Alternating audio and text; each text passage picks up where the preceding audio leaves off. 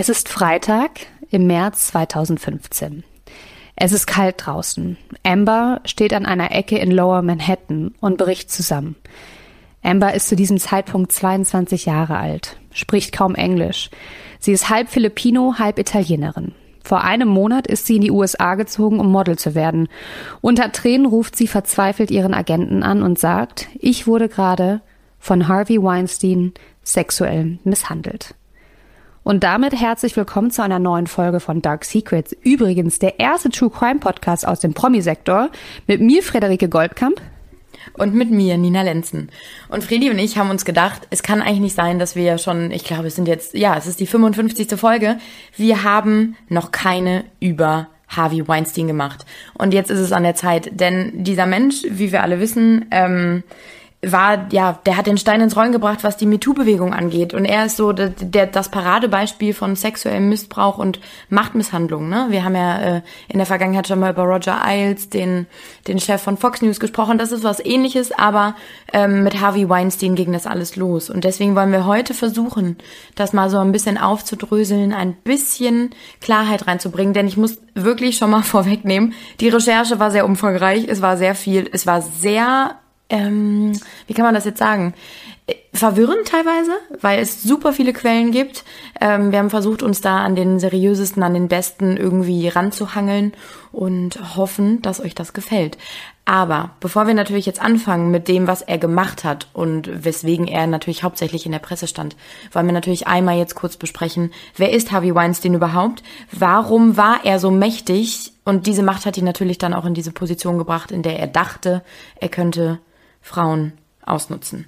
Und wer dieser Mensch war, das erzählt euch jetzt Friederike Goldkamp.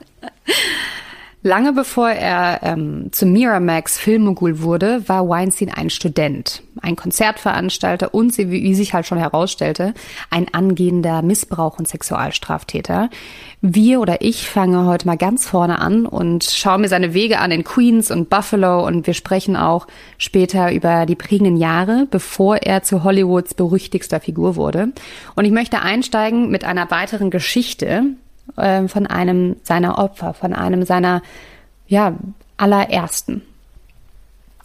Paula Wachowiak sitzt in ihrem Honda aus dem Jahr 2009 und fährt an Reihen verlassener Fabriken und einer Ödnis aus zerfallenen Häusern vorbei.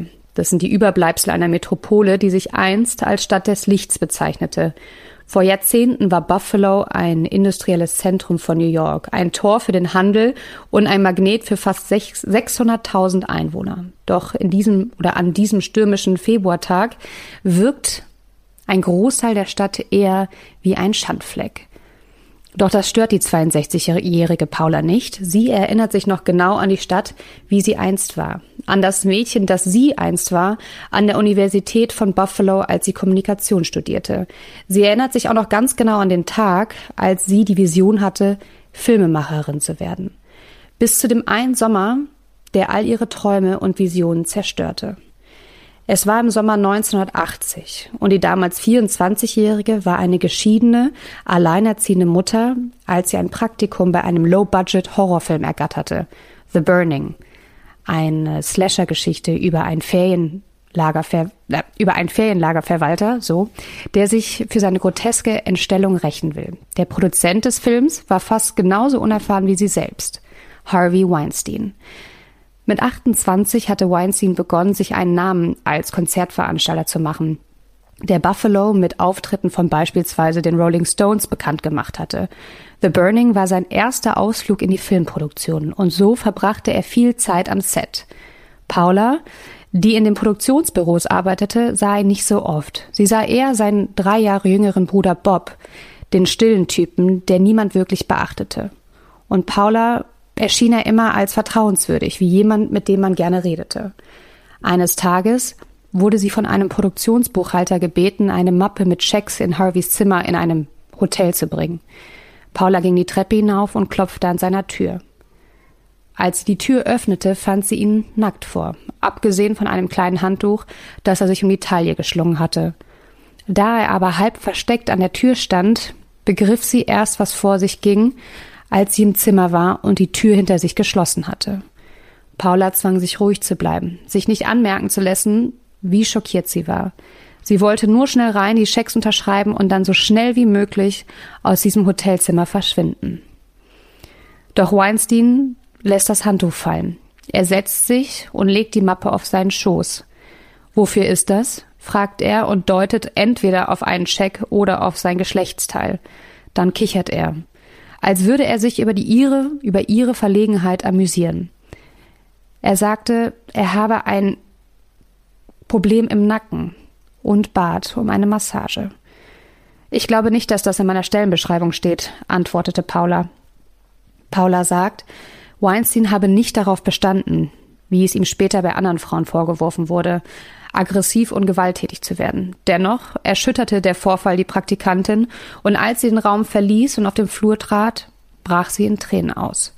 Bis heute sagt übrigens der Sprecher von Weinstein, dass dies so nie passiert ist und er das ganz anders in Erinnerung hatte. Ja, warum erzähle ich euch diese Geschichte oder dir, Nina? Ähm, ich erzähle euch die Geschichte von Paula, weil er da noch ganz am Anfang seiner Karriere stand und er dieses Verhalten und dieses Verhalten für ihn ganz, ganz typisch war.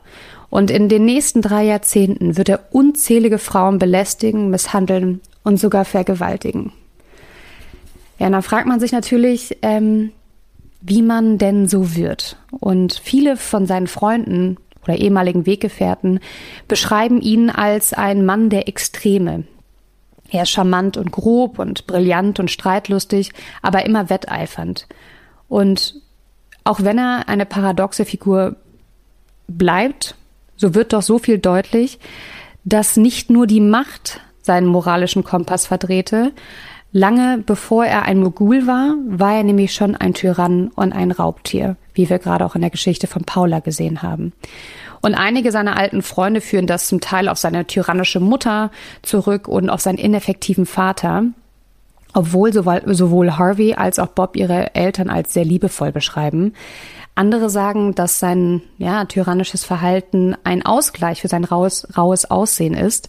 Ähm, er war nämlich immer der dicke, hässliche Junge aus Queens. Er war der blasshäutige und er war übergewichtige und er kam bei den Mädchen einfach nie gut an. Ähm, er litt lange unter Akne und war sehr unbeholfen gegenüber Frauen, weil er so hässlich war. Ein ehemaliger Schulfreund sagt, er benutzte Sarkasmus und Humor in seinen Freundschaften, aber er habe nie gewusst, dass er auch nur eine Freundin hatte oder sogar ein Date. Es scheint also, als wollte Harvey später allen beweisen und eigentlich immer schon beweisen, seht her, ich bin wirklich erfolgreich bei Frauen und das trotz meines Aussehens. Man muss wissen, Harvey kommt aus einfachen Verhältnissen. Also sein Opa ist jüdischer Abstammung und musste aus Deutschland fliehen. Sein Vater Max diente sogar noch im Zweiten Weltkrieg und war eher so der zurückhaltende Typ. Und ganz anders als seine Mutter Miriam, die wird häufig als extravagant beschrieben. Und die Familie lebte in einer ganz einfachen Zwei-Zimmer-Wohnung in Queens. Und da ist auch Harvey, der 1952 geboren wurde, und Bob, sein kleiner Bruder, 1954 geboren, ähm, aufgewachsen. Und Sie haben ihren Vater vergöttert, weil Max war derjenige, der sie immer ins Kino führte, der ihnen die Grundlagen des Geschäftslebens beibrachte und der den Jungs eingetrichtert hat, dass sie immer zusammenhalten müssen, und zwar durch dick und dünn. Und wenn sie das nicht gemacht haben, dann wurde ihnen auch zwischendurch mal äh, der Hintern versohlt. Aber das Problem bei dem Vater von Harvey war, er war ziemlich frustriert. Er hat sein ganzes Leben lang damit verbracht, ähm, zu schuften und seine Familie zu ernähren. Aber er war nie wirklich sehr erfolgreich. Zweimal versuchte er ähm, auszubrechen aus seinem Trott, der Vater. Zuerst eröffnete er ein Geschäft für Diamanten und Jade, das sich zwei oder drei Jahre hielt, dann aber wegen der Konkurrenz zusammenbrach. Und einige Jahre später eröffnete er ein weiteres Geschäft, diesmal mit synthetischen Diamanten, aber auch dieses Unterfangen scheiterte. Und aus, naja, er war einfach sehr, naja, nicht erfolgreich, ich wollte gerade sagen Misserfolg, so. Ähm, aus diesen Misserfolgen, das führte natürlich zu einer finanziellen Unsicherheit, die für die Jungs ganz normal war. Also sie sind groß geworden mit einem Vater, der immer viel erreichen wollte, es aber nie geschafft hat und dadurch und dadurch, dass er natürlich dann auch finanzielle Risiken eingegangen ist, um sich selbstständig zu machen, haben die Jungs oder sind die, ist die Familie mit relativ wenig groß geworden. Und ihre Mutter Miriam war eher schrill und herrisch. Und sie gab oft den Jungen und vor allem auch Harvey das Gefühl, nicht auszureichen, nicht zu genügen.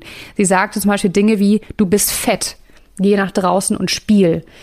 Ihre Beziehung war kompliziert und die Mutter war definitiv ähm, der Boss zu Hause. Und Jahre später soll Harvey mal gesagt haben, er fühlte sich immer als Underdog, immer benachteiligt und deswegen hatte er immer das Bedürfnis, gegen das Establishment zu kämpfen. Harvey studierte irgendwann, brach das Studium aber ab, um mit einem Kollegen ein Unternehmen für Konzertpromotion zu gründen und bewies damit zum ersten Mal, ähm, eine Art Unternehmergeist, die sein Vater Max nie hatte. Denn sie waren richtig, richtig erfolgreich und hatten dann auch Leute oder Bands wie The Rolling Stones. Und er wurde in Buffalo zu einer ja, lokalen Berühmtheit. Und was ja so häufig mit Erfolg kommt, ähm, sind Frauen. Das war der Zeitpunkt, wo Harvey auch mal mit attraktiven Frauen an der Seite gesehen wurde. Das haben zum Beispiel frühere Mitarbeiter gesagt. Und sie haben ihn immer als sehr charmant beschrieben, selbstironisch, aber auch als rücksichtsloser, effizienter Geschäftsmann, der einfach ein Nein nie akzeptieren konnte.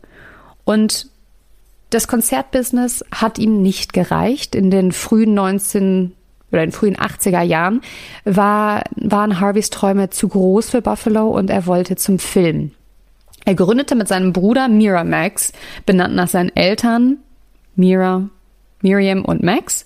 Und Miramax wird zu einem Medienimperium später. Sie produzierten Filme wie Pulp Fiction, The English Patient. Und man muss sich vorstellen, alle wollten damals für Miramax arbeiten.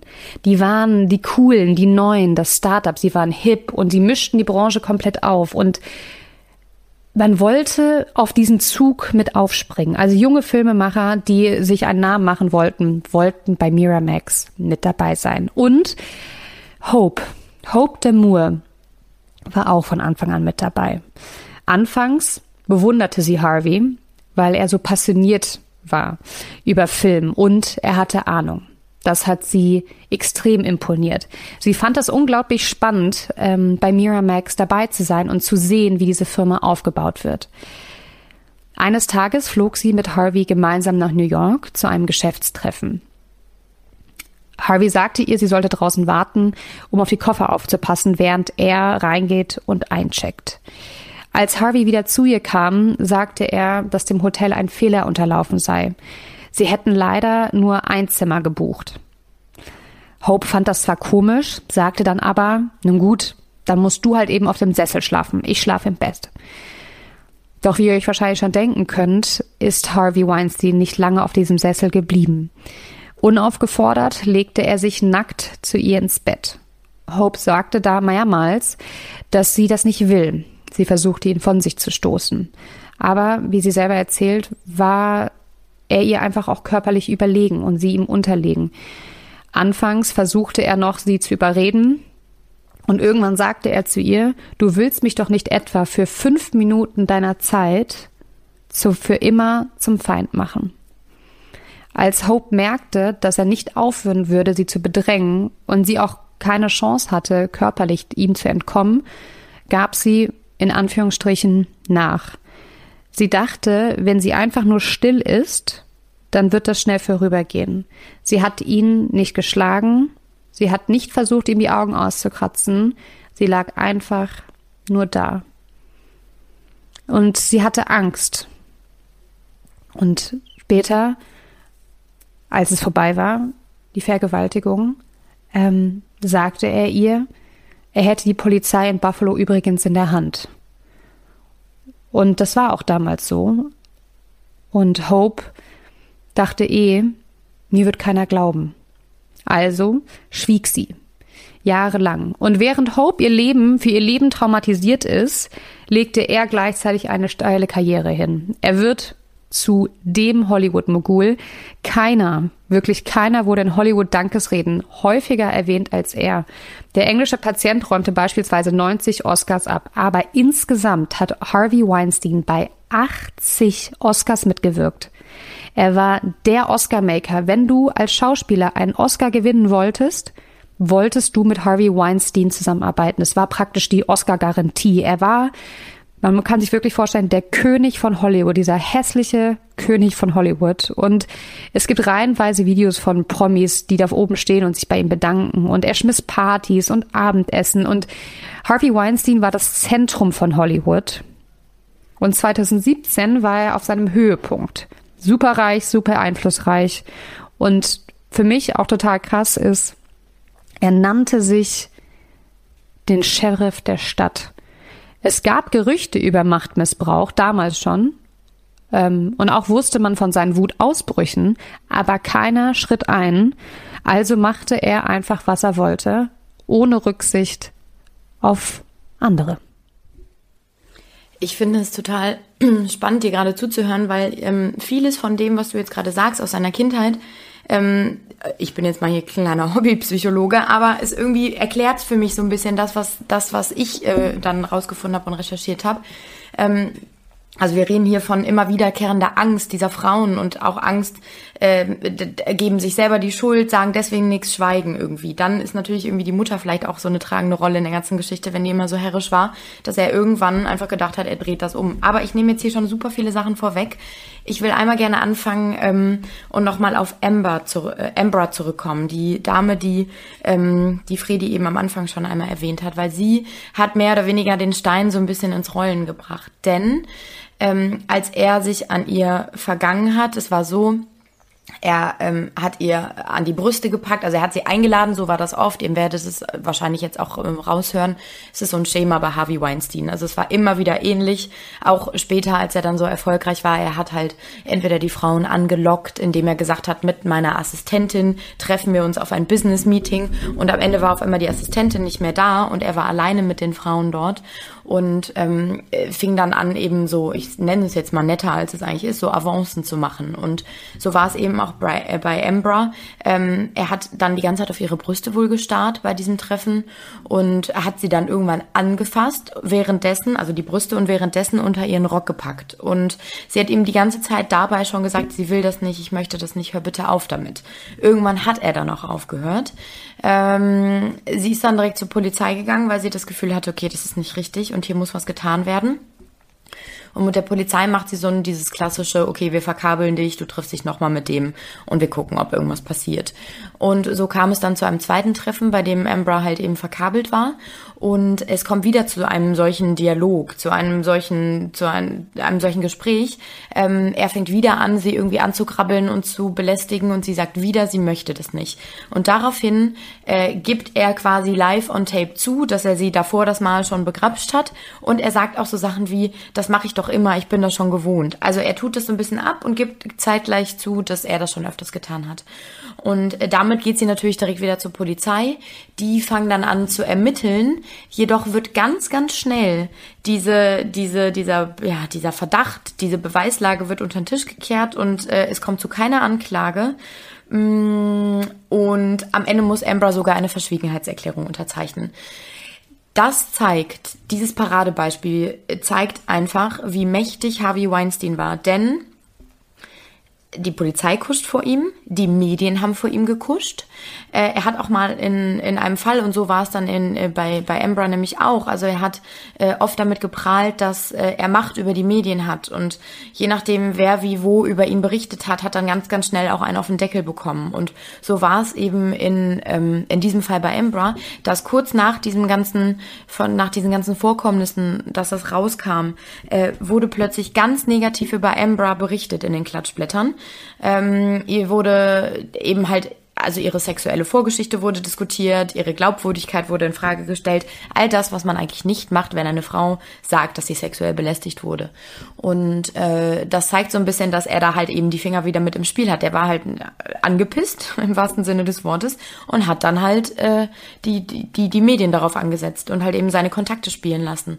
Und ich glaube, das war so ein bisschen halt der Punkt, um zu verdeutlichen, wie mächtig er war, dass dann halt eben viele Frauen einfach auch sich einfach nicht getraut haben, irgendwas zu sagen sagen.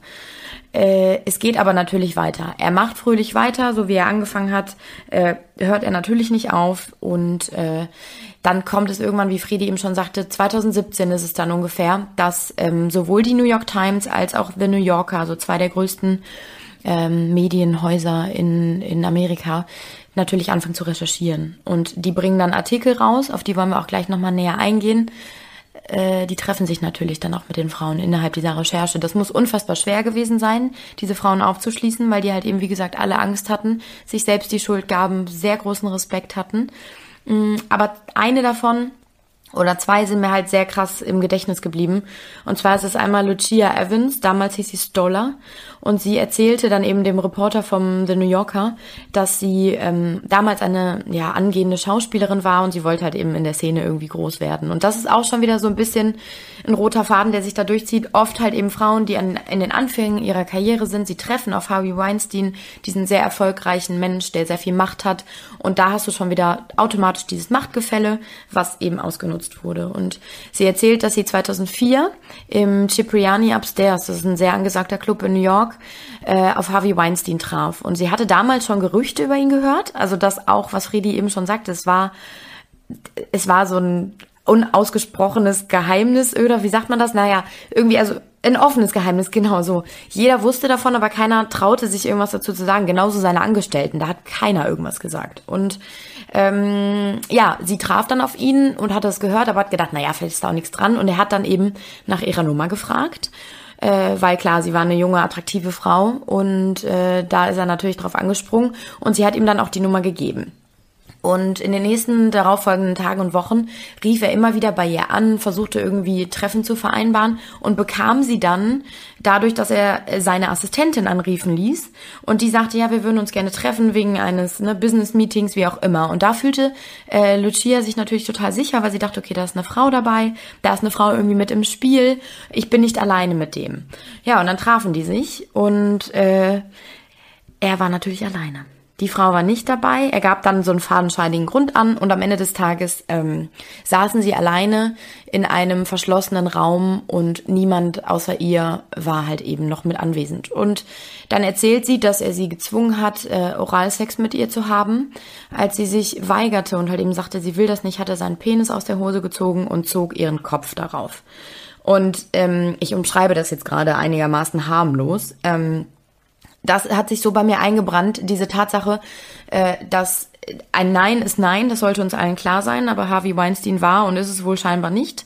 Äh, es gibt auch Beispiele und Frauen, die ausgesagt haben später im Gerichtsprozess, die, ich sage jetzt mal in Anführungsstrichen, etwas harmloser sind, weil er dann halt eben angefangen hat, äh, die zu belästigen, aber halt aufgehört, nachdem sie dann gesagt haben, sie wollen es nicht und vehement immer wieder gesagt haben, ich möchte das nicht. In diesem Fall ist es wirklich so, er hat ihren Kopf gepackt, das muss man sich mal vorstellen, dieser große, korpulente Mann, der mit Sicherheit sehr große Hände hat, packt diesen Kopf einer jungen Frau und zieht die über sein Gemächt. Und das hat sich so, deswegen erzähle ich das jetzt gerade, diese Geschichte, weil ich könnte alle Frauen hier erwähnen, das ist alles schlimm. Aber ähm, das hat sich so eingebrannt. Und sie hat währenddessen und auch davor und danach immer wieder gesagt, bitte hör auf damit, ich will das nicht tun.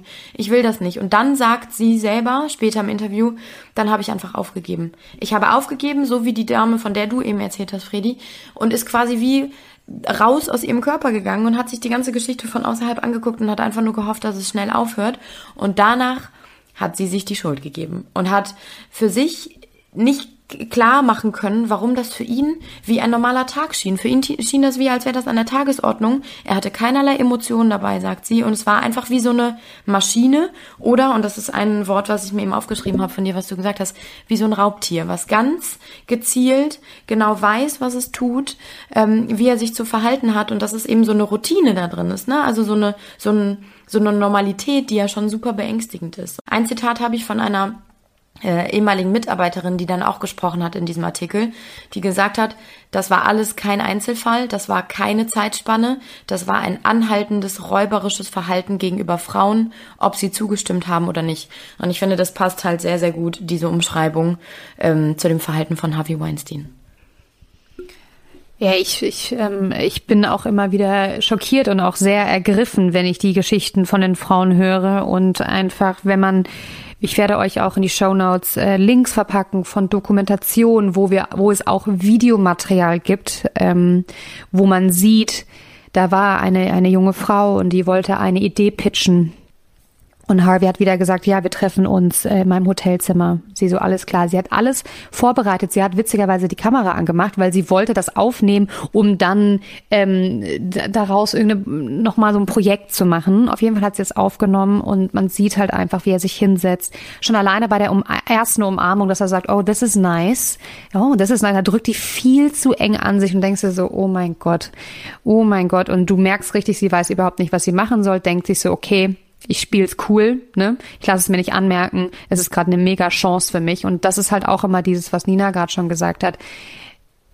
Harvey Weinstein war halt auch eine mega Chance für die Frauen. Wenn sie etwas werden wollten, dachten sie, müssten sie über diesen Mann gehen. Also haben sie, glaube ich, lange zu viel zugelassen und er auf jeden Fall in diesem Video sieht man, wie er sie, ähm, während sie die Präsentation macht, anfängt zu streicheln an dem Bein, an den Arm und das ist so, der wird so schlecht ähm, und das ist einfach so abnormal. Und ich habe mich halt auch gefragt, warum haben die Frauen denn so unendlich lange geschwiegen? Also wir sprechen auch gleich noch darum, warum wir alle weggesehen haben, aber auch jetzt erstmal, warum die Frauen so lange geschwiegen haben. Ähm, ich habe auch ein Zitat gefunden, wie die Weinsteins ticken, also Harvey und Bob, und zwar sei loyal gegenüber der Familie und töte alle anderen. Die Weinsteins denken wie die Mafia. Und ähm, die haben Leute eingeschüchtert, wie Gangster. Er hatte sogar, und das fand ich wirklich krass, ein Spionagesystem um Menschen, aber auch Journalisten, wie Nina auch gerade erzählt hat, ähm, einzuschüchtern. Er hat sie mundtot gemacht. Und zwar dieses Spionagesystem ist Black Cube. Das ist ein privater Nachrichtendienst. Man kann diese Menschen engagieren, um Informationen zu sammeln oder um, dass sie Menschen ausspionieren. Die können Menschen beschatten lassen. Also du engagierst einen Spion und dieses Black Cube ist eigentlich genau dasselbe wie die CIA, nur halt privat und für die Superreichen. Und die Menschen, die die Black Cube gegründet haben, sind ehemalige Köpfe von Mossad. Und Mossad ist der israelische Auslandsgeheimdienst. Also Harvey Weinstein hat diese Menschen ehemalige Elitespione engagiert, um die ganze Geschichte und Vorwürfe, die überall zwischendurch mal aufkamen oder wenn Frauen zur Polizei gegangen sind, im, direkt im Keim zu ersticken.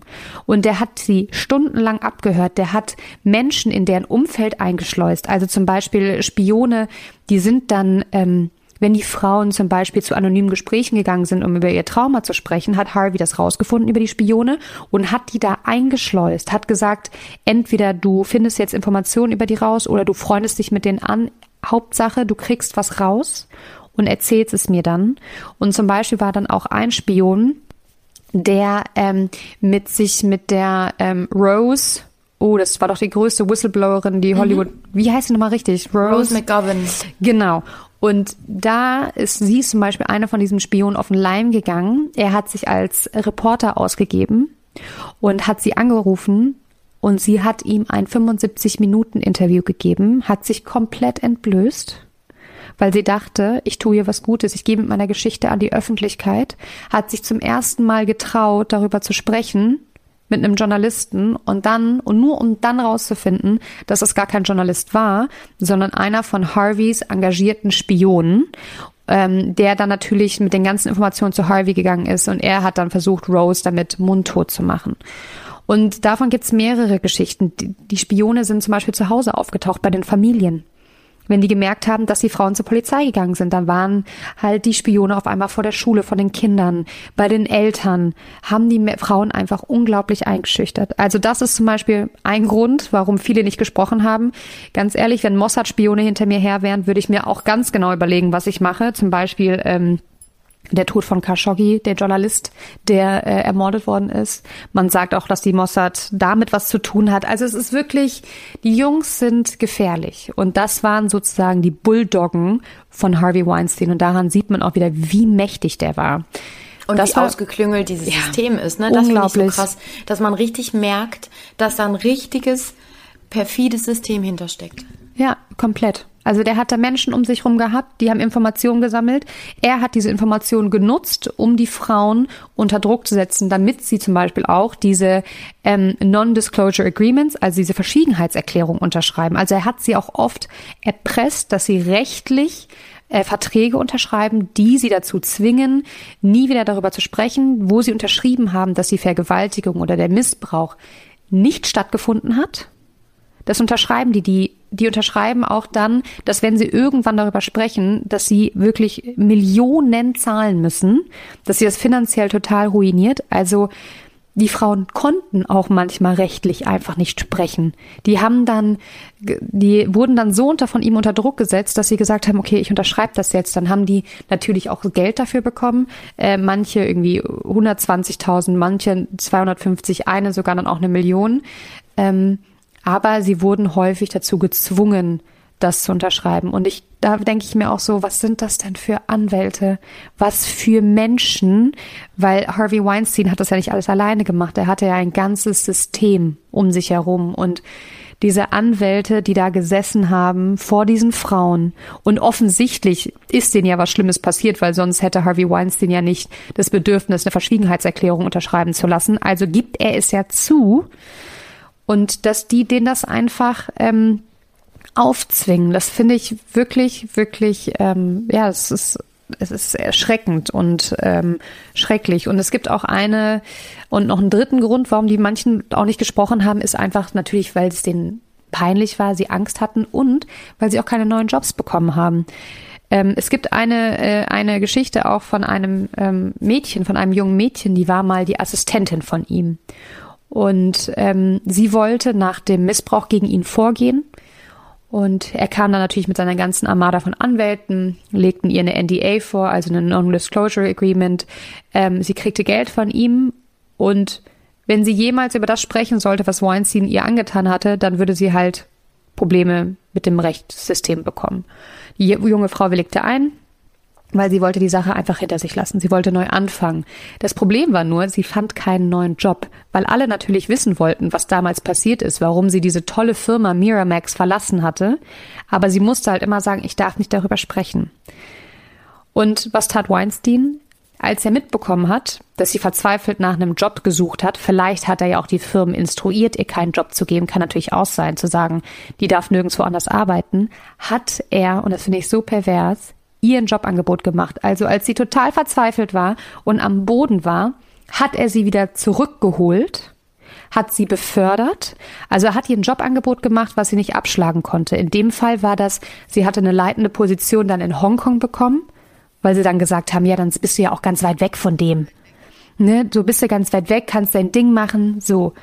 Und sie, somit wurde sie halt konnte sie sich ja erst recht nicht mehr gegen ihn auflehnen, weil er sie komplett mundtot gemacht hat. Es hat sie, es war einfach taktisch so ein geschickter Schachzug, sage ich jetzt mal von ihm. Und sie war dann äh, in Hongkong mehrere Jahre, stürzte dort aber eine Depression. Sie versuchte sogar zweimal sich das Leben zu nehmen, weil sie einfach nicht damit leben konnte, äh, was passiert ist und dass sie auf diesen Deal eingegangen ist. Sie hat ja quasi äh, einen Pakt mit dem Teufel geschlossen, finde ich. Und ja, Sag? Ja, sag erst mal weiter. Ich wollte okay. nicht unterbrechen. Ähm, mal weiter. Genau, er hat einen Pakt mit dem Teufel geschlossen und irgendwann der einzige Ausweg, den sie halt gefunden hat, war komplett die Filmbranche hinter sich zu lassen, komplett neu anzufangen. Ähm, andere Frauen haben zum Beispiel ihre Namen geändert.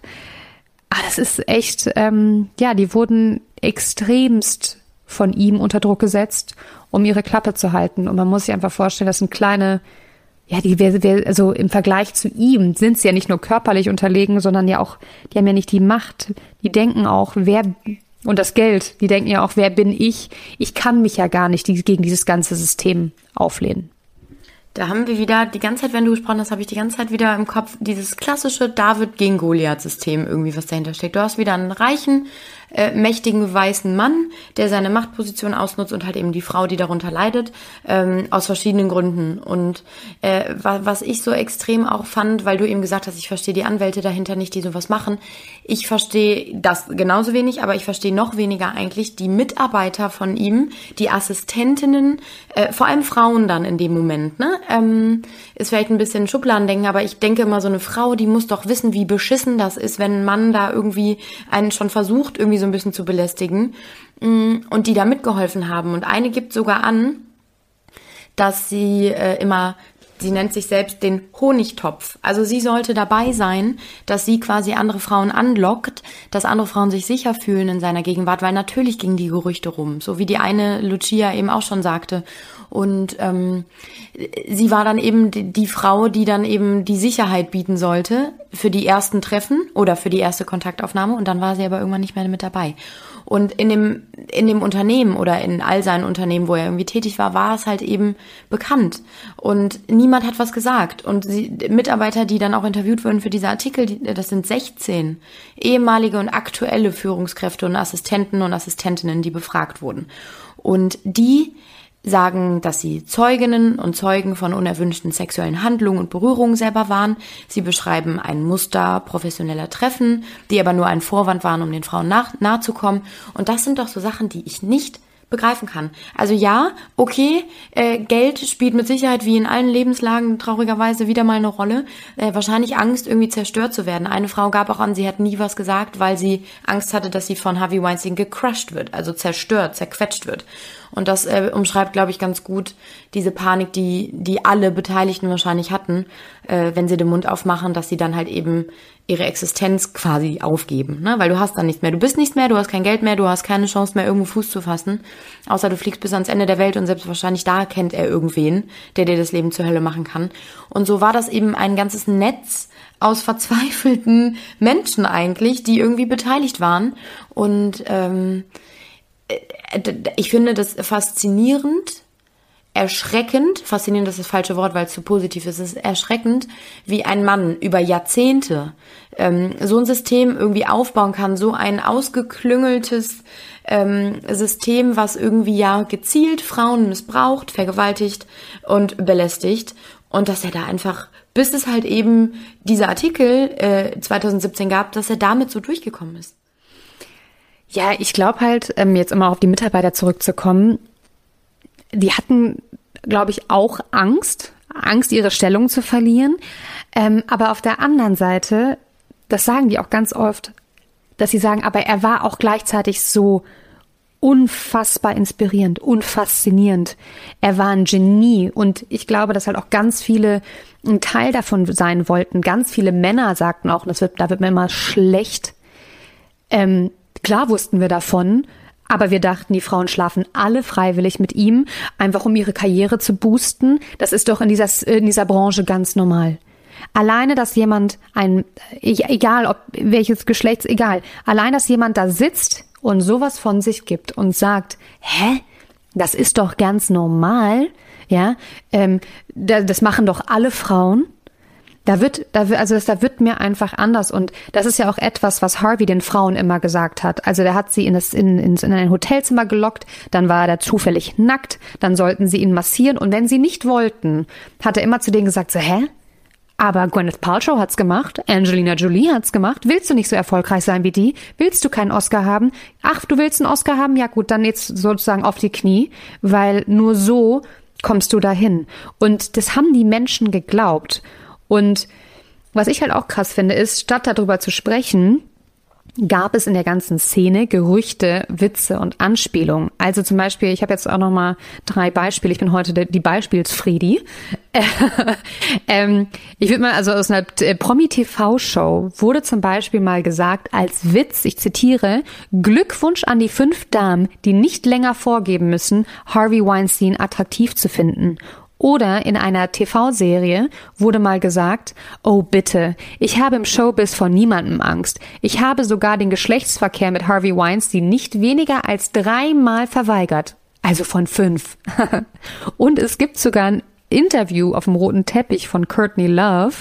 Da wurde sie gefragt, Haben Sie einen Rat an junge Frauen in Hollywood? Da sagt Courtney Love, ähm, okay, ich werde jetzt vielleicht wahrscheinlich dafür verklagt, aber wenn Harvey Weinstein dich auf eine private Party im Four Seasons einlädt, dann geh nicht hin. Also es ist offensichtlich, dass alle davon wussten. Und keiner hat etwas getan. Und deswegen finde ich das so mutig, dass die Frauen dann ähm, gesprochen haben, vor allem allem voran die Rose, die Schauspielerin, die dann gesagt hat, okay, ich bin das erste berühmte Gesicht, ich stelle mich davor, ich rede und ich unterstütze die Geschichten von allen diesen Frauen und was das ja auch für eine Lawine ausgelöst hat. Die, ich glaube, die ähm, Frauen dachten am Anfang auch gar nicht, äh, ja, dass das irgendwie. Ich glaube nicht, dass sie dachten, dass sie damit eine weltweite Bewegung hervorrufen werden. Ne? Und dann war ja die eine Schauspielerin Rose, ich kann ihren Nachnamen nicht aussprechen, also sage ich mal Rose, Rose. Und dann kam ja noch Angelina Jolie, Gwyneth Paltrow, äh, Uma Thurman, die kamen ja alle auf einmal und sagten ja, me too.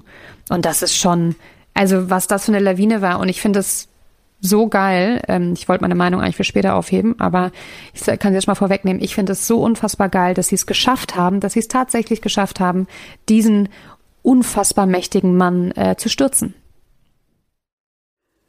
Ja, hätte wahrscheinlich niemand mit gerechnet, allen voran eher am allerwenigsten wahrscheinlich. Ähm, ich würde noch einmal gerne diesen aus journalistischer Sicht halt einfach, weil ich das so interessant finde, wie es jahrelang einfach niemand irgendwie geschafft hat, Beweise richtig anzubringen, beziehungsweise es irgendwie ähm, auf den Tisch zu hauen und zu sagen, so, so war es das jetzt, ne? Und dann müssen dann eben diese Reporter kommen vom New Yorker und der New York Times, die monatelang recherchiert haben, monatelang müssen die da dran gesessen haben.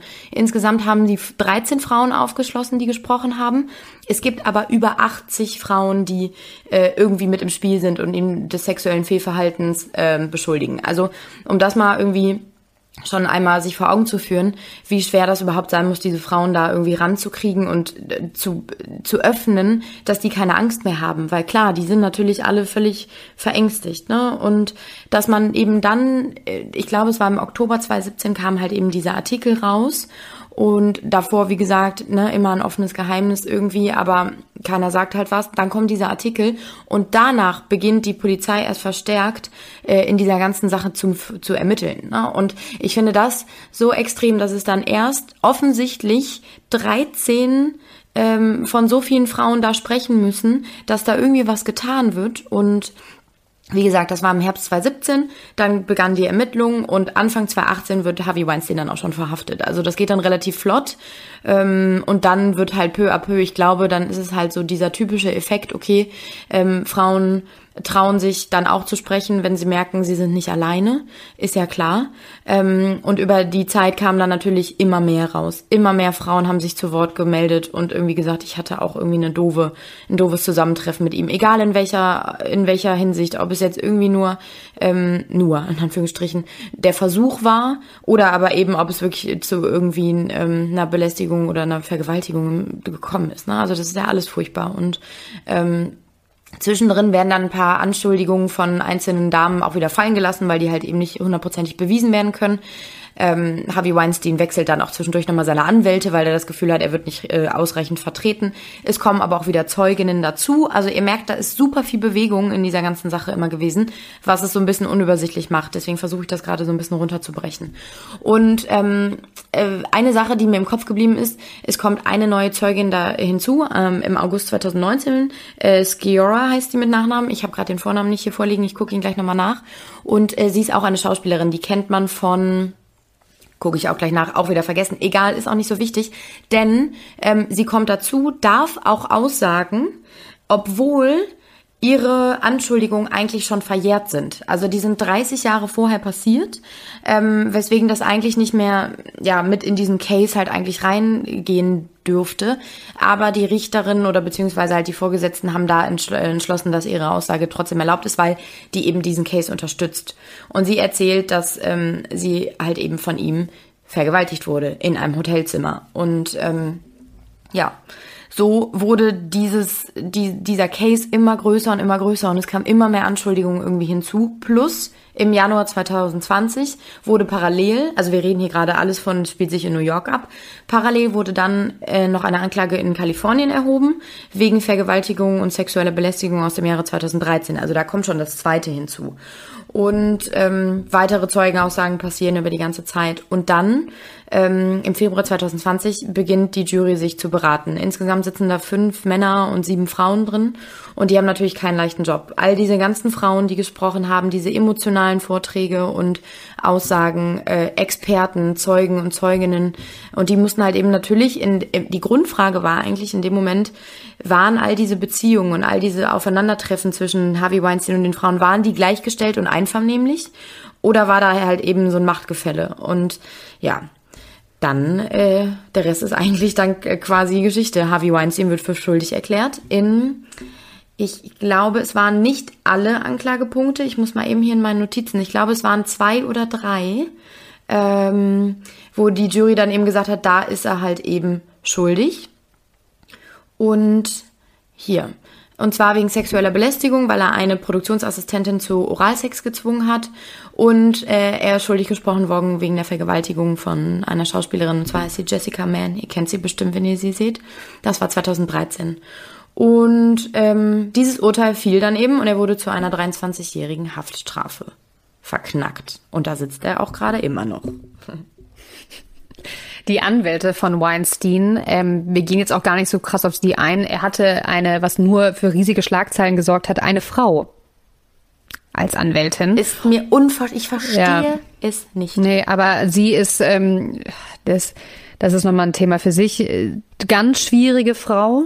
Ähm, die hat sich übrigens immer für die Männer eingesetzt. Auch schon, ich glaube, für in 13 Fällen. Harvey war ihr 14. Fall und sie hatte davor auch nur einen verloren. Also hat die Männer immer rausgeboxt. Ganz, ganz schwierig finde ich das auch. Sie hat auch Morddrohungen bekommen. Also sie, ähm, ich glaube, sie hat sich das Ganze auch anders vorgestellt und hat sich damit überhaupt keinen Gefallen getan, diesen Fall zu übernehmen. Auf jeden Fall haben die Anwälte von Weinstein natürlich dieses Urteil von 23 Jahren als absolut obszön ähm, dargestellt, haben gesagt, das ist viel zu krass. Sie wollen natürlich das Ganze anfechten, weil Fakt ist natürlich auch, wenn Harvey mit 67 Jahren die volle Haftdauer absitzen wird, wird er wahrscheinlich bis zum Ende seines Lebens hinter Gittern sitzen. Und ich habe geguckt, ich so, hä, warum, also warum, warum ist das denn so obszön? Warum ist das denn so viel? Und ähm, da gibt es eine Strafrechtlerin. Ähm, die Leonie Steinl und die ist Vorsitzende der Strafkommission des Deutschen Juristen, Juristinnenbundes und sie hat mit der Zeit über den Fall Weinstein gesprochen und hat halt erklärt, warum die Prozessführung der New Yorker Staatsanwaltschaft im Fall Weinstein als sehr riskant galt. Und, und er galt deswegen so als riskant, weil er sich fast ausschließlich auf die Aussagen der mutmaßlichen Opfer stützte und nicht auf Beweise. Es gab keine physischen Beweise. Und solche ähm, Fälle werden meistens oder landen meistens in, in der USA gar nicht erst vor Gericht. Das fand ich auch schon total krass. Und sie, und ich zitiere sie jetzt mal, sie sagt, da es keine physischen Beweise gab, sondern nur die Aussage der Betroffenen, kam es maßgeblich auf die Glaubhaftigkeit dieser Aussagen an. In vielen Gerichtsbezirken der USA kommt es in solchen Fällen häufig gar nicht zu einem Gerichtsprozess, sondern zu einem Plea Deal.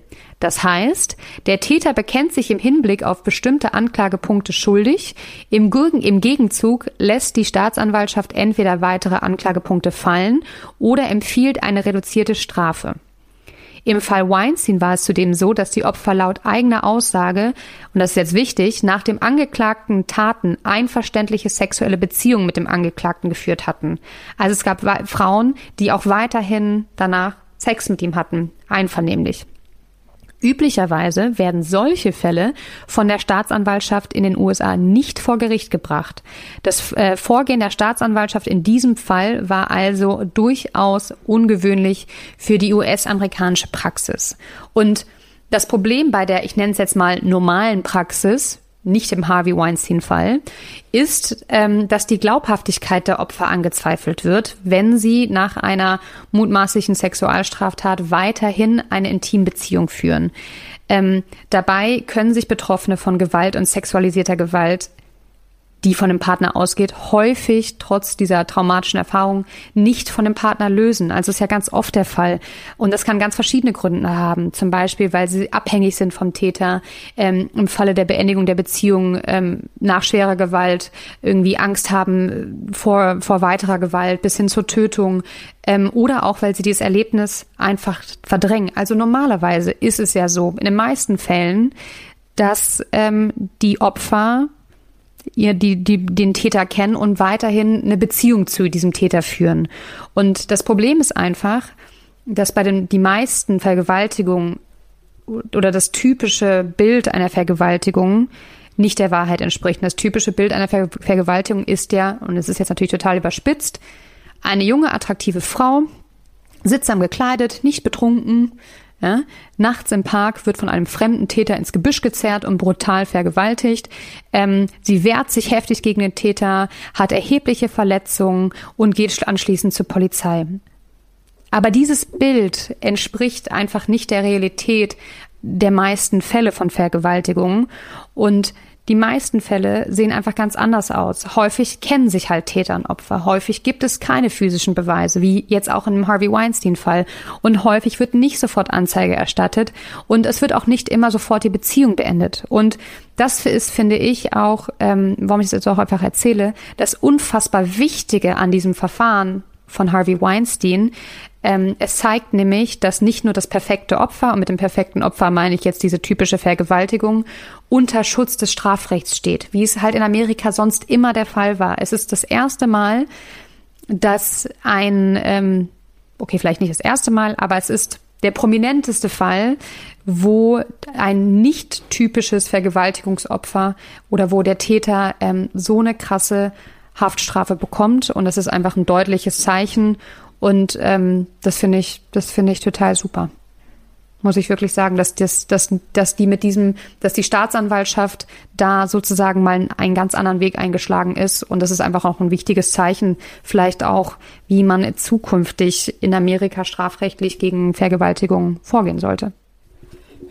Das war wahrscheinlich auch einfach, weil es halt natürlich die ganze Welt, also ich weiß noch, wie, wie, wie ich in der Redaktion saß und es kam irgendwie, es fing an und alle waren so, oh mein Gott, okay, was machen wir jetzt damit, ne? Und bis zu dem Zeitpunkt, muss ich ganz ehrlich sagen, konnte ich mit diesem Namen gar nicht so viel anfangen und dann wurde mir aber klar, was für ein Ausmaß irgendwie dieser Mensch hinter sich herzieht, ne? Und klar, wie du auch sagst, sie fanden das Urteil obszön und sind natürlich dann auch in Berufung gegangen. Ist ja klar, das lässt man ja nicht einfach so auf sich sitzen. Und jetzt, und das fand ich so verwunderlich, weil man natürlich nach diesem Urteil gar nicht mehr so viel auch in den Medien davon mitbekommen hat, außer man googelt aktiv danach, aber es ist jetzt nicht so, es drängt sich nicht so auf. Und äh, in der Recherche dann ist mir nämlich aufgefallen, dass jetzt erst Anfang Juni, also Anfang dieses Jahres, äh, Anfang Juni dieses Jahres, so, vor ein paar Wochen, ähm, dieses Urteil, diese Verurteilung in jeder Hinsicht bestätigt wurde und es keinen Anhaltspunkt für eine Strafminderung gab. Also das hat jetzt zwei Jahre ungefähr gedauert, bis da noch mal ein bisschen was passierte und ähm, Harvey Weinstein eben seine Berufung ja quasi im wahrsten Sinne des Wortes abgeschmettert wurde. Also die sind sich immer noch alle sehr sicher und auf einer Page, dass der da halt eben schuldig ist. Ne? Und ähm, was jetzt so krass ist, ähm, jetzt von vor drei, vier Tagen ähm, gibt es neue, zwei weitere Fälle, die auf dem, auf dem Tablett sind. Und zwar geht es um ähm, zwei weitere Fälle sexuellen Übergriffes an einer Frau in, ähm, in der UK, in Großbritannien. Und die wurden jetzt von einem Gericht stattgegeben. Es geht um Fälle zwischen dem 31. Juli und dem 31. August 1996. Man weiß nicht viel, außer dass die Frau heute äh, um die 50 Jahre alt sein soll. Und die London Metropolitan Police hat eben diese Fälle halt ermittelt. Und die sollen zwischen äh, generell zwischen 1980 und 2015 stattgefunden haben. Und diese Beweise liegen jetzt halt eben vor für diese zwei konkreten Fälle. Das heißt, er wird wahrscheinlich auch in Großbritannien angeklagt. Da wird es einen neuen Prozess geben. Man weiß noch nicht, wann genau. Das wurde nicht bekannt gegeben und ist natürlich auch fraglich, ob er dann anwesend sein muss. Denn wenn man äh, sich ihn heute anguckt und einfach mal aktuelle Bilder von ihm googelt, der ist sehr, sehr alt und sehr gebrechlich geworden. Das war natürlich schlagartig äh, ab dem Moment, wo er halt eben verhaftet wurde. Aber, und das fand ich auch so skurril, da habe ich, muss ich wirklich sagen, ein bisschen gelacht. Ähm, er aus dem Gefängnis heraus hat er ähm, Chrysler, den Autohersteller, angeklagt, weil er 2019, äh, im August 2019, einen Autounfall mit einem derer Autos gehabt hat und halt eben sagt, äh, er möchte jetzt Schadensersatz haben, weil dieser Vorfall ihn katastrophal verletzt und gelähmt haben soll und äh, er möchte jetzt bitte 5 Millionen Dollar. Da sitzt also dieser, dieser wütende Wicht im Gefängnis, findet eh schon alles super scheiße ähm, und ungerecht wahrscheinlich und verklagt dann noch den Autohersteller, weil er halt eben meint, ähm, dass das wäre wär deren Schuld und er müsste jetzt irgendwie Geld haben. Und ähm, das, das war dann irgendwie, wo ich so dachte, okay, ähm, offensichtlich trägt all das seine Spuren auch bei ihm, ne? Also man sieht, er kann nicht mehr richtig laufen und er ist wirklich alt geworden und so eingefallen so ein bisschen. Ähm, aber klar, also ich meine, sitzt zurecht im Knast. da ist da ist kein Beauty Treatment und nicht das, was du vorher alles irgendwie dir leisten konntest und machen konntest. Ähm, und deswegen ist es gut, so wie du sagst, Friedi, ich bin da voll bei dir. Ähm, ich glaube, das war auch so ein bisschen ein ähm, ja, man wollte so einen Standpunkt einmal setzen und einmal so ein Zeichen halt eben, dass es so nicht weitergehen kann. Und deswegen gilt ja auch dieses Urteil so als Meilenstein in dieser ganzen Bewegung. Und äh, wir wissen es ja alle und seitdem kam er immer mehr zum Vorschein. Also ich habe es eben schon gesagt, Roger Ailes von Fox News, Bill Cosby, Donald Trump, das sind ja nur so ein paar Beispiele, sehr bekannte, wo man sagt, okay, ab da ging dieser MeToo Stein ins Rollen und immer mehr haben sich geäußert und auch getraut zu äußern, weil sie gemerkt haben, sie werden gehört. Ich glaube, das ist es halt auch, ne? Dass du merkst, es kommt irgendwo an und es wird nicht abgetan, du wirst nicht nur belächelt, äh, sondern jemand nimmt es ernst und guckt sich die ganze Sache wenigstens einmal an. Ja, total. Ähm, ich finde, ich finde das, ich bin auch wahnsinnig froh, dass es diese, diese MeToo-Bewegung gibt und dass das alles so gelaufen ist. Ich weiß auch noch ganz genau, ähm, als ich dann damals bei Instagram durchgescrollt habe, wie viele, auch in meinem näheren Kreis, auf einmal Hashtag MeToo geschrieben haben. Marlene Lufen auf einmal Hashtag MeToo. Also auf einmal kamen so viele Geschichten raus und ich finde das, ich kann absolut nachvollziehen, wenn man diese Geschichten nicht erzählen will, weil du willst nicht ja auch nicht, dass so eine Geschichte dich definiert. Du willst ja nicht so äh, gesehen werden. Ach, das ist das äh, ähm, Sexualopfer, ja, das, das ist Missbrauchsopfer. Du willst ja einfach noch äh, für dich selber gesehen werden. Und ich kann so viele Gründe nachvollziehen, warum man das nicht teilt. Aber ich glaube, für ganz viele Frauen war das so wichtig, ähm, auch ähm, seelisch so wichtig, dass man das jetzt teilen kann und dass da Leute sind und darüber sprechen. Ich finde das auch ganz schlimm von Männern, die jetzt einem Komplimente machen und sagen, oh Gott, darf ich dir überhaupt noch sagen, du siehst heute gut aus oder werde ich jetzt ge Hashtag MeToo'd? Wo ich mir denke, Alter, das, das ist halt wieder so ins Lächerliche ey, ziehen. Ne? Das finde ich ganz, ganz, ganz schlimm, weil natürlich kann man Komplimente machen und es ist ein mhm. Unterschied zwischen, ähm, du siehst heute gut aus, ja, man kann ja auch ein Kompliment machen, ohne anzüglich zu werden. Und äh, gibt es einfach eine haarscharfe Grenze und ich finde, ähm, die muss man einfach ähm, beibehalten. Ich finde auch zum Beispiel bei diesem Fall, keiner Frau sollte jemals gesagt werden müssen, sie müsse etwas Sexuelles tun, um eine Karriere zu haben. Das ist so einfach, so einfach ist das. Das darf nie passieren. Niemals darf dein Vorgesetzter halbnackt vor dir rumlaufen. Es ist auch völlig nicht in Ordnung, ähm, völlig unnormal, würde ich sagen, wenn irgendjemand dir irgendwie sagt, du siehst rattenscharf aus. Nee, hat da nichts zu tun. Alles, wo du selber sagst, nein, damit fühle ich mich unwohl. Ich finde, da ist eine Grenzüberschreitung und das hat einfach jeder zu respektieren. Und manche haben, und die Grenzen von jedem sind ja auch ganz unterschiedlich. Aber trotzdem, sobald jemand sagt Nein, ähm, heißt es einfach Nein. Und das dann wollte heißt, ich gerade sagen, dieses ja. Nein ist Nein ist halt eben wirklich das Essentielle, ja. glaube ich, an der ganzen Geschichte. Ja. Und ähm, ja, das ist, ich bin da, manchmal bin ich da einfach noch so ein bisschen ähm, sprachlos und vor allem auch über die ganzen viele, die da weggesehen haben, die dieses System unterstützt haben, wo offensichtlich bei vielen, vielen, vielen Menschen der Erfolg von Oscars wichtiger waren als der ähm, Missbrauch an den Frauen. Und ähm, ich glaube übrigens, das sage ich noch, ähm, ich kann mir übrigens vorstellen, wenn ich mir den Harvey Weinstein äh, angucke, ne? Dieser kleine dicke Junge aus Queens, der plötzlich zur Macht gekommen ist. Ich finde, da kann man sich schon ganz schön gut vorstellen, dass er sich irgendwie Stars angeguckt hat und sich gefragt hat, Alter, vielleicht kann ich ja mit ihnen Sex haben. Mhm. Weil auf einmal ist für ihn so, sind so Sachen möglich geworden, sage ich jetzt mal, Voll, die vielleicht ja. unvorher un, äh, un, ähm, unerreichbar, genau, unerreichbar ja. waren. Und ich glaube auch, dass ihn das wahnsinnig äh, angetörnt hat, die Verzweiflung der Frauen zu sehen, wenn er ihnen gesagt hat, also ganz viele Frauen sagen ja auch, irgendwann hat die Stimmung gekippt, am Anfang war der ganz nett, hat so Avancen gemacht und wenn sie dann gesagt haben, nee, wir wollen das nicht, ist die Stimmung ja gekippt und dann hat er einen ganz anderen Ton eingeschlagen und hat dann gesagt, ja, aber du willst doch, ne, erfolgreich werden und dann musst du das machen. Und ich glaube, er hat es so genossen zu sehen, wie die Frauen sich innerlich gewunden haben und da vor ihm standen und überlegt haben, fuck, was mache ich jetzt? Ich habe jetzt werde ich jetzt, schmeiße ich jetzt meine Karriere hin, sozusagen, oder fuck it, komm, es sind Augen nur fünf Minuten, Augen zu und durch. Und ich glaube, das hat den, ich glaube, das war für ihn der Reiz, diese, diese Frauen an diesen Punkt zu bringen, zu überlegen, okay, schmeiße ich jetzt jegliche Moral, alles, woran ich glaube, über Bord, damit er, um halt Karriere zu machen. Und das ist, ähm, das ist so, ich finde, das ist unfassbar pervers. Und ich glaube auch, dass er bis heute denkt, dass es einvernehmlich war. Glaube ich wirklich. Ich glaube, der hat nie verstanden, was er diesen Frauen damit angetan hat. Dass er den ja auch irgendwie gestohlen hat. Ich glaube, der denkt wirklich, ja, warum? Ich habe den ja nicht, ich habe die ja nicht bewusstlos geschlagen, sage ich jetzt mal überspitzt. Ja, und ne? wahrscheinlich auch, dass er dann denkt, ja, und die haben ja auch die Benefits danach durch mich und von mir genossen quasi, ne? Was das in seinen Augen wahrscheinlich wieder irgendwie alles so ein bisschen ein Stück weit rechtfertigt. Aber äh, dass das nicht geht und einfach nur abartig, ekelhaft, widerlich ist, brauchen wir gar nicht drüber sprechen. Ähm, was ich nur, als du eben über MeToo gesprochen hast, ähm, ich sehe das genauso.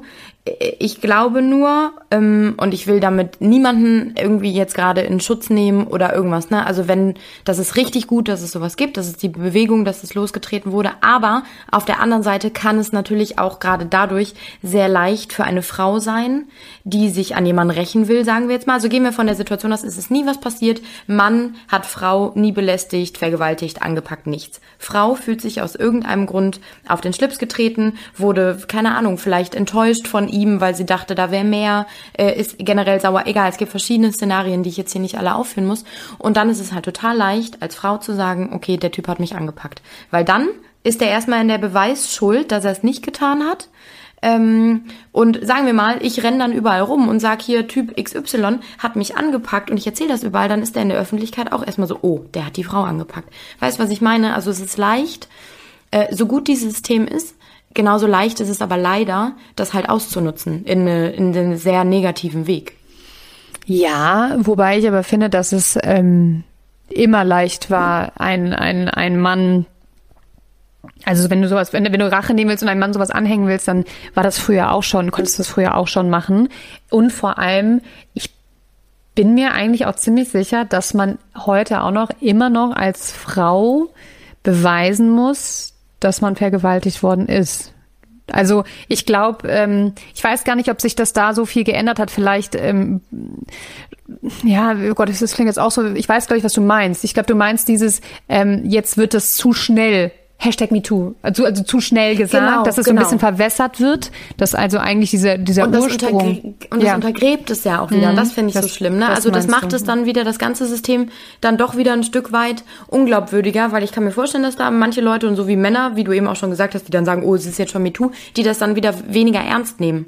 Äh, weil halt eben mit Sicherheit, aber ich meine, ja, wahrscheinlich hast du recht, es so Leute gibt's immer und die gab's auch schon immer. Ja, und, und ähm. ich finde, ich finde dieses, ich habe da auch viel lange drüber nachgedacht, ich finde das immer schwierig ähm, zu sagen, was ist, wo fängt MeToo an und wo hört es auf, sage ich jetzt mal. Also was, weil jeder empfindet es ja anders. Weißt du?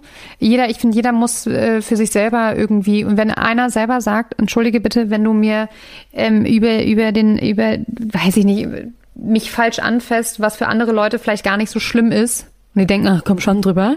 Vielleicht ist es für andere Leute extrem schlimm. Vielleicht triggert die das irgendwie. Deswegen finde ich das unglaublich schwierig zu sagen, wann darf man äh, das sagen und wann sozusagen nicht. Deswegen bleibe ich oder die sage ich es mal einfach oder meine Meinung, jeder, der das Gefühl hat, bei ihm wurde eine Grenze überschritten ähm, und er sich in irgendwelcher sexuellen Richtung bedrängt fühlt, hat das Recht, dagegen vorzugehen. Ja. Ja. Oder? Bin ich ganz bei dir. Und sich unwohl fühlt. Und einfach das, ich glaube, das ist dieser, dieses Gefühl, was man ha hat, dann auch, dass es fühlt sich nicht richtig an. In irgendeiner Art und Weise fühlt es sich nicht richtig an. Ich glaube, da haben wir auch in der Roger Iles Folge auch schon mal so drüber gesprochen. Ich finde, das ist ein sehr gutes Schlusswort. Was ich allerdings noch sagen muss, und ich weiß, es brennt uns allen die ganze Zeit schon, unter den Nägeln, weil ich eben gesagt habe, ich werde euch den Namen von dieser Frau noch richtig verraten und womit sie mitgespielt hat. Das hat mich so beschäftigt jetzt die ganze Zeit. Die, deren Vergewaltigung ähm, nicht mehr quasi ja mit Teil des Cases sein konnte, weil es halt einfach schon so lange her ist, heißt Annabella Sciorra und sie hat bei The Sopranos mitgespielt. Das wollte ich jetzt nur noch einmal erwähnen. Und, ähm, Und ich weiß auch hoffe- wieder Rose, Rose McGowan. Gowan? McGovern. McGovern. Rose McGovern, genau. Das, ähm, das haben wir jetzt gar nicht so krass betont, aber das würde ich nochmal gerne am Schluss betonen wollen, dass sie ja wirklich äh, eine, eine Vorreiterrolle da eingenommen hat. Und ähm, sie wurde selber von ihm ähm, vergewaltigt bei einem Filmfestival. Genau. Okay. Hoffentlich hat's euch gefallen. Ich bin auf jeden Fall, ich äh, fand es ähm, sehr aufschlussreich, weil da viele Dinge von dir mir erzählt wurden, die ich noch nicht wusste. Ja, ähm, äh, ging mir genauso. Und vor allem dieses äh, Leonie Steinel, diese Strafrechtlerin, also dass sie halt erklärt hat, warum dieser Fall so außergewöhnlich ist. Das war für mich ein Eye-Opener. Vielleicht war es auch für euch ein Eye-Opener, aber vielleicht seid ihr juristisch besser bewandert und wisst das einfach alles schon. Übrigens, Nina, was ich dir noch sagen wollte, weißt du, wann und wo wir unsere nächste Folge aufnehmen werden? In Berlin, ne? In Berlin. Wir sind ich nämlich beim Deutschen Podcastpreis. Und vielleicht machen wir mal eine andere Folge, so ein bisschen so ein Behind the Scenes oder sowas. Vielleicht nehmen wir euch einfach einfach mal mit auf eine Audioreise ähm, durch den Deutschen Podcastpreis. Wir können ja mal überlegen. Ihr könnt euch auch, sag doch mal, ob ihr Bock habt darauf. ja, dass man da vielleicht irgendwie sowas, ähm, dass wir dann vielleicht mal eine Folge machen und einfach nur über den Podcastpreis reden, was da so passiert. Also wäre dann so eine kleine Gossip-Folge oder ob ihr sagt, nee Leute, nee, nee, nee, sucht euch mal wieder ähm, einen Fall raus und besprecht Gibt den. da ja auch was Crimiges, was wir herausfinden. Oh mein Gott, das wäre super spannend. Ja. Ach, wir werden die Augen offen halten. Ja, die, die Ines äh, Aioli ist ja auch da. An Juli. Anjoli, ich hab's echt mit Namen. Aioli. Äh, vor allem Aioli ist halt auch. Ines Aioli, aber das sagen ja nicht viele. Ines Anjuli ist auch da, ja. Aber die wird ähm, bestimmt nicht mit uns sprechen darüber. Wahrscheinlich auch nicht. Okay, gut, wir entlassen euch in den Tag und ähm, ja, bis bald. Bis in zwei Wochen. Tschö. Tschüss.